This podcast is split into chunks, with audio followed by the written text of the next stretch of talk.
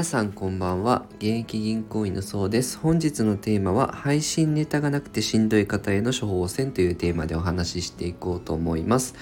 えー、私ちょうど今日で、えー、スタンド FM ね継続的に収録を撮るようになってからちょうど半年ぐらいになったんですけど、まあ、自分のペースでやってたらですね収録も今113本ぐらいになってきてある程度溜まってきたので、まあ、これからですねスタンド FM 自分も収録撮って頑張っていきたいよっていう方にあとはその始めたばっかりでなかなかこう配信ネタなくて毎日続かないなとかしんどいなとかっていう方にあの自分が参考になったですね、え考え方だったり書籍をね今回は紹介していこうと思います。やはりですね配信ネタがやっぱり自分の経験とかだけを話してしまうとどうしてもネタがね底切れまあ底をついてしまうので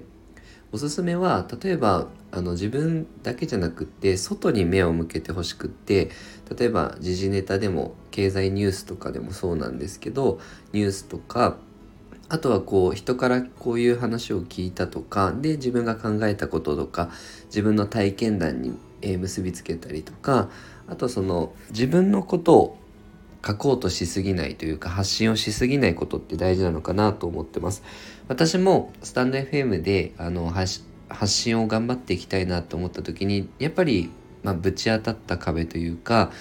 今日は何を撮ろうかなってすごく悩んだんですけどその時にあの参考になった本があって、えー、竹村俊介さんの、えー「書くのがしんどい」っていう本をあの読んだんですね。私最初は Twitter だったりノートを、えー、最初投稿し始めていたんですけど SNS でもでその時にあの書書店に行った時にですね書くのがしんどいっていうあの本が並んでてあ今の自分の気持ちだなと思って手に取ったんですけどすごくあの SNS 発信とか何か人に向けてこう発信していきたいという方にはね参考になる本でしたので今回ねご紹介しようかなと思います。でその中でえっ、と皆さんに一部共有したいなと思ったのはまずですね自らコンテンツを生み出そうとするのではなくてまず他人のこと周りのことを発信しようとすればいいんですよっていうふうにあの教えてくれてるんですけどまあ、自分の